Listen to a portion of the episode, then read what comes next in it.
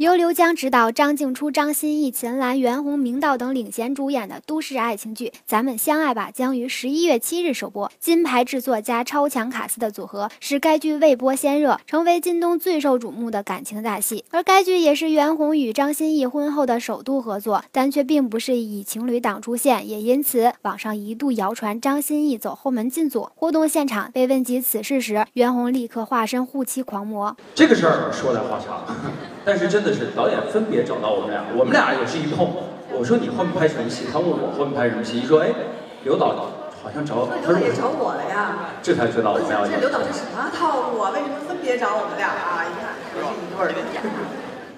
不得不说，刘导也是套路深，硬是把人小两口给拆分了，害得人家有苦难言，还被诸般揣测。不过误会一解除，袁弘夫妇就恢复了活宝本性，还时时刻刻不忘派发狗粮，现场粉丝都大呼吃饱了。有时候放手也是一种爱，我觉得挺好的。有一种爱叫做放狗，看你乐的牙齿上都有唇膏了。